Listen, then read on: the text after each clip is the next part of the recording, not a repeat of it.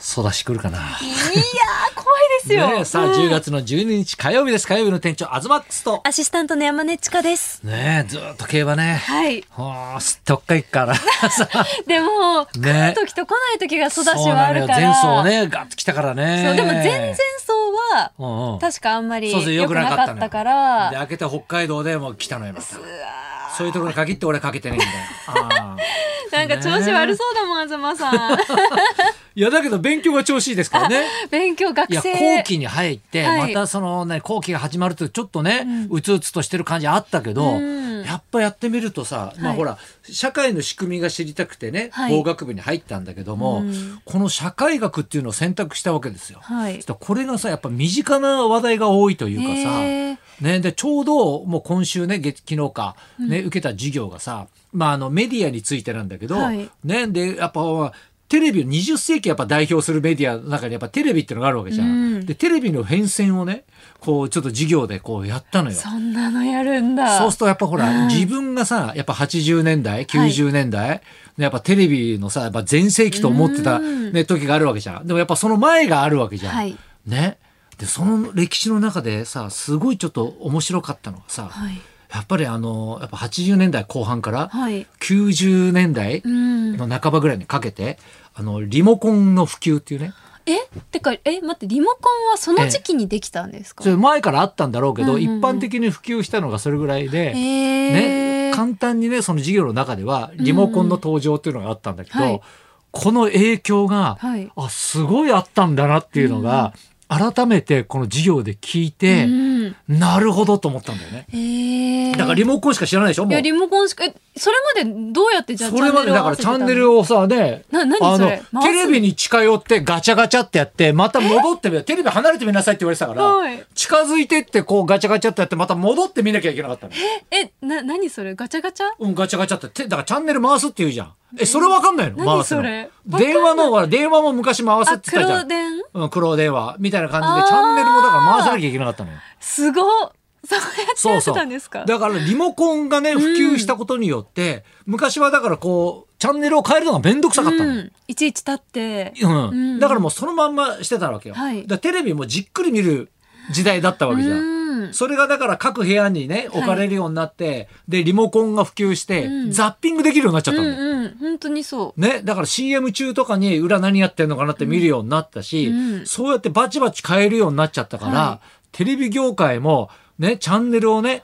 やっぱ定着させるとかあー見てもらうために、うんいろいろ変わってったって話がすごく面う白面くて、白いと確かに俺ね子供の時ドリフははいすごいじっくり見てたし、うんで CM の時間になるとねおしっこ我慢してたのね行ってとかあって、うんね、そうやってやってたんだけど、でもチャンネルがだから時代も変わってパッパ見るようになったじゃん、うんね、多様化してって、うんだから俺らがテレビに出始めた90年代というのはまさにリモコン世代というか。えー、だからちパッとつけた時に何やってるか分かって、うんすぐに面白いょうどっていうの、うんうんうんだから昔はネタとかもね5分10分やってたのが、はいね、3分になりあーレッドカーペンの時なんかもう1分になるわけじゃん一。瞬ですよねあれでその後一発屋の時代になるわけじゃ。うんんね、だからどんどんこう短くなっていくっていうのがネタと同時にうわなるほどだと思っあーてす。ごいだからちょうど「ボキャブラ天国」っていうね俺らが出てたその若手の頃っていうのは、はいちょうどだからそのリモコンでザッピングして、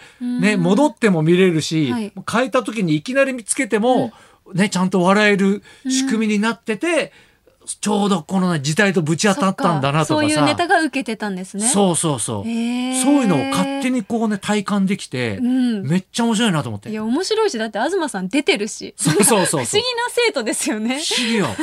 だからテレビが出てきたことによって、うんね、今こうやってラジオずっとやってるけど、はいラジオが衰退っていうかね、うん聞く人が一気に減ったとか、うんだからその授業の中でやったのも、ね、それまでだからね、ラジオはね、1時間半ぐらいみんなね、毎日聞く、んね、状態だったのがテレビが出てきたことによってうん3分の1で低くなっちゃったと。ああそうなんだこんなに影響を受けたメディアは他にないって言って、うんでもそっからずっと今も変わってないの、うん聞く習慣が。それすごいですよねだから80年代90年代っていうさ、うん俺らがさたけしさんの「オールナイト」とかね、うんうん聞いてた時代っていうのはさすごいホットな時代だと思ってたんだけど、うんそこの前にもっとすごい時代があったとかささそういうのが知れるっていうのがすごい楽しいんだでよもね、ラジオってそういう意味ではめっちゃ強いですよいね。や強いようん絶対なくならないしねね何があってもうん、続何いてがあまっすてかもらやっぱフットワークがいいから、うんね、やっぱ声で聞ける安心感っていうのもあるし、ええやっぱテレビと違うとかラジオはでもね、ラジオの話ですごい面白いなと思ったのが、何ですかラジオはやっぱじっくり聞いちゃうんだって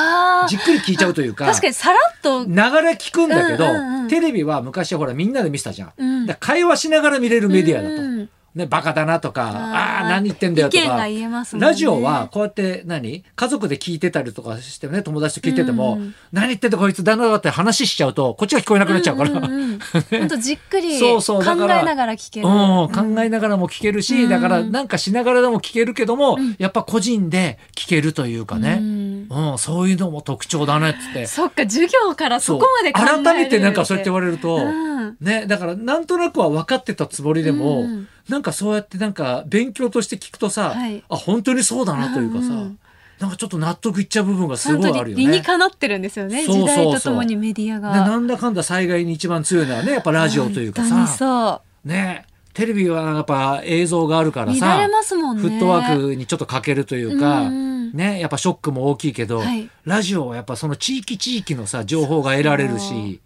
ね、で言ってみればね発電も自分で回しはできるやつもあるからだ充電とか電気がなくたって聞けるわけで。そうそうそうそうそううんだからこのラジオの強みっていうのもあるねとかいやさ、本当そうですね。なんかそのなんかやっぱ授業が楽しいよいやね。いいですね。だから自分が生きてきた時代をこう学べてるわけですもんね。ねうえ、ん。なんかあった？あ私うんなんかこんな話の後に、ういや足の親指の爪がうん取れました、 何の話？違う本当にえあの靴下履いてたら親指の爪が取れたそう。なんかなんか入ってると思って靴下の中にで脱いでみたらえ痛くなかったのいやだから爪の一部とかじゃなくて、うん全部親指の爪全部が完全に取れててでえええってなったんですけどバカなの？ え？そんな気やづかないのおかしいじゃんそんな。気づかなくて、うんでネットで調べてみたら、うんうん二重爪二重って言爪。って下の爪が成長メし、イクハッピーっててこと？違う 二重じゃない、うんうんあの上の爪がポロって取れたんですよ脱皮だからしたみたいなことそう脱皮した感じだから全く痛くもないえそんなことあしるあの血とかも全然出なくてえ？ そえ？気づかなかったそんなことあるの？え二枚え二重になってんの？そう二枚爪と二重爪もまた違って、うんうん二重爪は完全うんうにん下から生え終わって、うんうん完成したら取れるんですってええ？そう初めて聞いたけど。でまあ原因としてはネイルうんうんで負荷をかけてたりとか、うんうんまあ、あとは本当ヒールとか履いてて圧迫されてる女性に多いらしくて、うんうんびっくり仰天で すよ。ポロッと取れてパたラッと取れました。いやでももうの。怖くなっちゃってうんうん爪も私、えっんうと、ん足もそうだしうん手の爪も全部ネイルしてたんですけどうんうんもうこれを機に全部一回取ってえやめたの？やめました。こんな怖いことあるかいやと面思って白いじゃん。そういうの全部集めて瓶に入れといて。いやでもまだそれ取ってあります。 やっぱりそういう人いるよね。そういやなんタコとかさ取れたらさ全部取っといたりとかさ そう切った爪ずっと取っとく人とかいるじゃん。全部の爪はさすがにすごいなと思って、うんうんうんちゃんとティッシュにこうくるんで置いてますはあいや不思議な怖こいとがあるもんいだやね。人間ってでもすごいですよねそれが取れたらちゃんと下から生えてきててうんでもだから指のえっ、と爪うんうもん全部その手も取ったんで、んシャンプーしたりするだけでうん爪が柔らかくなりすぎちゃって剥げそうになっちゃったりとか何それ。あとジップロッうクんうのん袋がはあの外せないうんうん。こう中に爪を入れて今までできてたことができないんですよ今あそうなんだ。そうだから爪をおも見てください剥げそうにうわ爪って本当大事だって言うよね。そうあの爪があるから力がいねやかけられるっていうよあのね。カバンの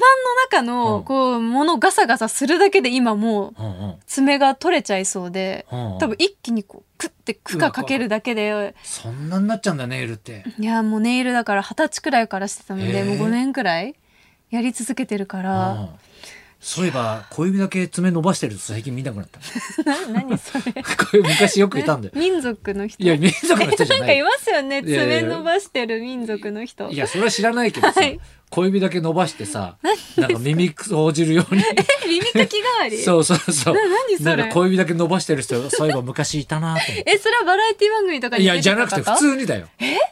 一般の方うんでいたよな何それいなかったそれネタとかいやいないですよポケットに柿ピー入れてるおじさんとかいなかったのそれえ昔よくいたよわ小銭と一緒にかっき 入ってたりとか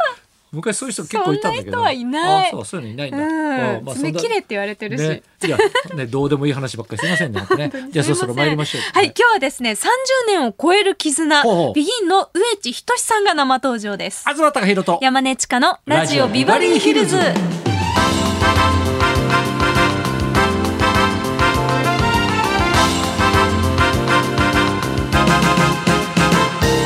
今日のゲストはビギンの上地仁さんご存知アコースティックバンドビギンのピアノボーカル担当です、えービギンは去年初め去年めでたくデビュー30周年を迎えましそうね、初めてだよね、その三十周年一回しかないからね。た なんでよ今初めてって、めでたくをさ、めでたくっていうひらがなを初めてって読むって。どう いう読めちゃうんでミスすとよね、ミスでもなんでもないよね。四文字しか合ってないね、四文字っていうだけだよ。少し、えー、ビギンの上地仁さんこの後12時からの生登場はでい、す、そんなこんなで今日も1時まで生放送日本放送ラジオビバリーヒルズ口の減らないやつこの時間は